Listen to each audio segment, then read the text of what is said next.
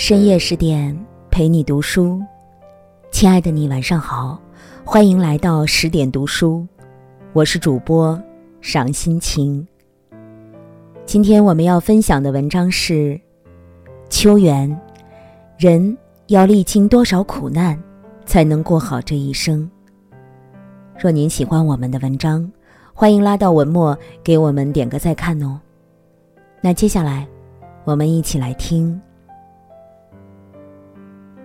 一九一四年，世上有了秋园这个人；一九一八年，汉语有了“他”这个字。秋园来过，挣扎过，绝望过，幸福过。今天，他八十岁的女儿，把普普通通的他讲给世界听。这是秋园腰封上的两句话。那一年。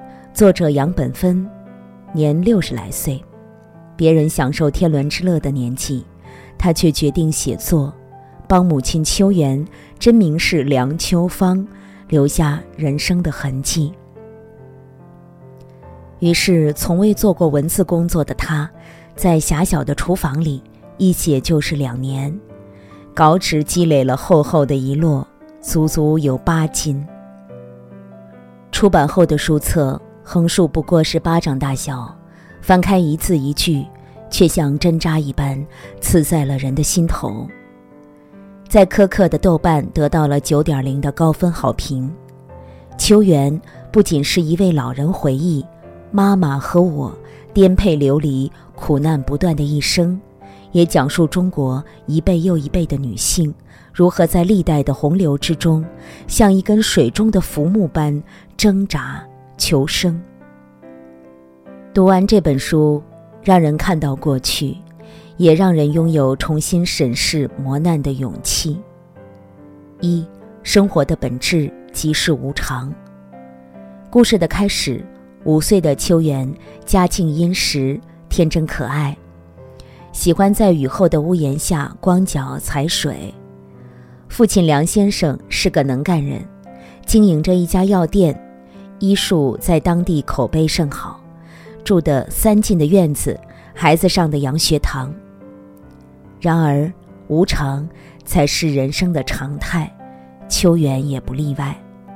十二岁那年，来店里看病的客人送了两张游园票，这在当时可是稀罕物。父亲让两位嫂子一同前去游玩，可当下午秋园从学堂回来，却听说。船沉了，两位嫂子都在船上，裹着他们的织锦缎袍，一起丧生在洛河里。自责的父亲受不了打击，病倒在床，半个月后就撒手人寰。短短半个月，秋园亲手送走了自己的三位亲人，他的童年时代也至此彻底结束，而这只是开始。在以后的漫长人生中，秋园嫁给了丈夫杨仁寿。原以为丈夫性格仁厚，还是当时国民政府的官员，是个不错的人选。结果因为丈夫优柔寡断的性格，不仅积蓄被堂弟骗得一干二净，好不容易经人举荐当上了乡长，又常常自掏腰包救济穷人。连秋园的嫁妆、首饰等也都被拿去变卖，日子过得一天不如一天。在绝望之际，秋园被聘为乡里的小学老师，靠着工资微薄，一家人勉强维持生计。可好景不长，土改时，丈夫肩不能扛，手不能提，却又自作主张选择种田。秋园带着孩子被迫一起搬家，而后又被邻居嫌弃身份不对等，被迫改门，甚至被当作偷鸡贼，任人像皮球一样推搡。每当秋园以为日子终于等到盼头来临，命运又好像嘲弄般给他不断致命的打击。整本书里没有刻意的苦大仇深，没有声色俱厉的控诉，却真真让人感受到人生无常的滋味。但说是人生无常，却也是人生之常，因为永远没人知道生活下一秒会发生什么，也不知道明天和意外哪个先来。如何面对无常？不只是秋园，也是我们每个人终其一生需要去破解的谜题。二，人在低谷时自渡是最好的解药。纵观秋园这一生，始终在时代的裹挟和命运的洪流中无助浮沉。刚结婚时一心想读书，没能实现。他就参加职业妇女补习班，学习缝纫、刺绣、编织。后来又做了民办老师，拿的工分儿，分的粮食不够吃，他就白天教书，晚上替人做针线。靠着当时在妇女补习班学习到的手艺，帮人做衣服、打鞋底儿、做袜底儿，靠着这些缝缝补补的活计，补贴家用。要是日子就这样安安稳稳，哪怕清贫点儿也还过得去。一九五三年土改复查，丈夫的历史被翻检出来，邱元家一下子从贫农变为旧官吏，家里的东西全被没收，邻居又借此上门威胁，让他们要交出一担谷，否则就不让他们居住。秋远没得选，只能放下曾经的体面，只能带着女儿之华，一人系着一个布袋子出门讨饭。纵使生活是苦海，他依然义无反顾，教书、缝补、讨饭，一步一步扛过一个又一个重担。彼时虽然丈夫身体不好，什么都做不了，但家里有个男人，仍是尊。威严的守护神，守护着秋园和这个家。但偏偏麻绳专挑细处断，厄运偏招苦命人。一九六零年，丈夫还是没能熬过去，留下秋园和四个孩子，还有空落落的三间破瓦房。秋园再一次被逼得背井离乡，在机缘巧合之下。跟着一个热心的湖南老乡来到了湖北王家台，做了裁缝生意。为了多赚钱，他不分日夜替人做衣，做一天可抵别人一天半。凭着这自己的努力，将两个儿子送进了学校。在那个饥荒年代，秋园经受的苦难，不是我们现在这一辈能够体会的。换做其他人。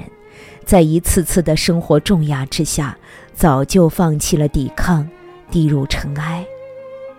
我想，秋元大概，也许也曾为自己的命运绝望过，无力过。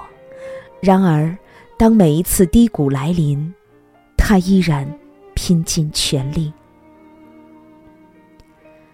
他或许不懂什么是意志，什么是坚持，但他知道。在苦难的世界里，自渡便是最好的救赎。三，穿越苦难是生命最强的韧性。有人曾评价，秋元是女版的活着，因为她经历的苦难一点儿都不比福贵少。但在我看来，福贵是在黑暗中咬着牙熬下去，而秋元却是在苦难中。活出另一种韧性和不屈。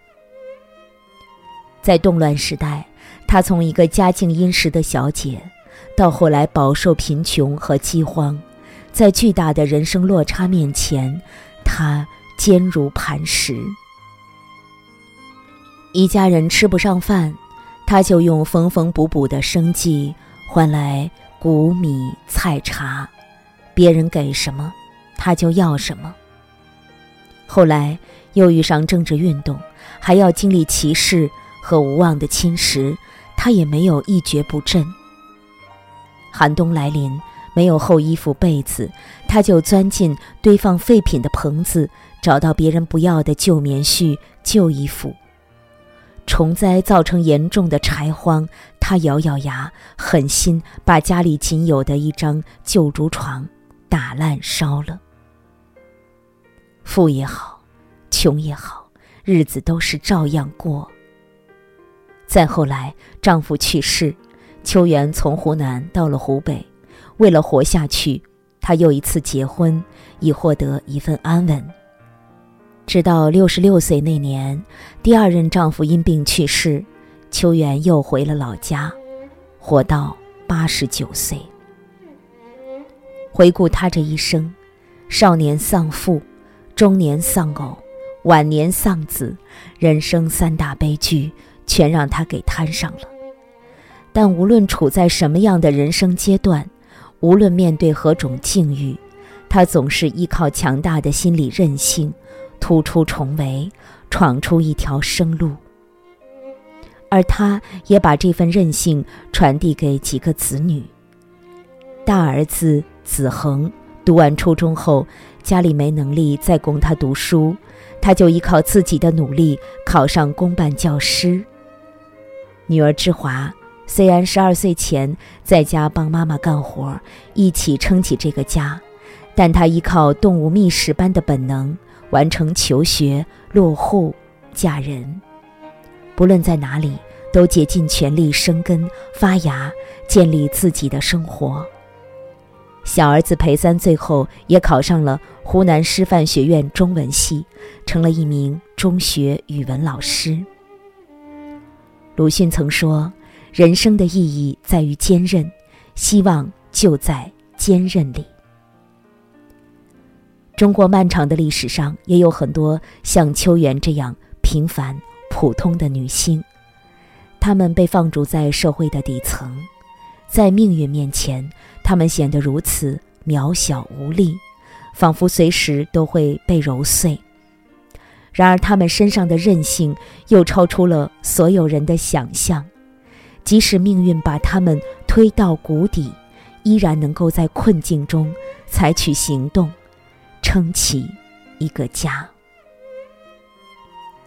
我们每个人的一生，也都会经历各种至暗时刻，有过苦恼，有过无力，有过彷徨。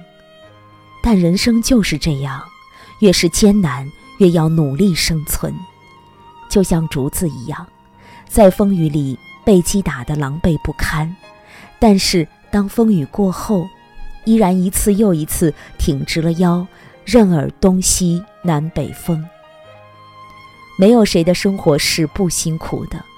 面对人世无常，那就坦然接受；遇到人生低谷，那就学会自渡。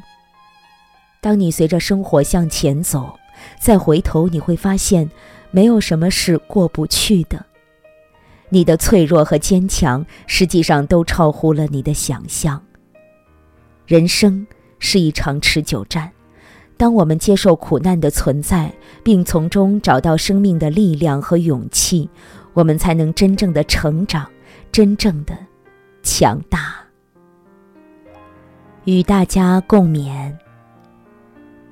更多美文，请继续关注十点读书，也欢迎把我们推荐给你的朋友和家人，一起在阅读里成为更好的自己。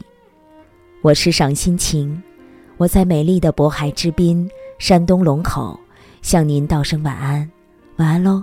愿我的声音让您安静而丰盈。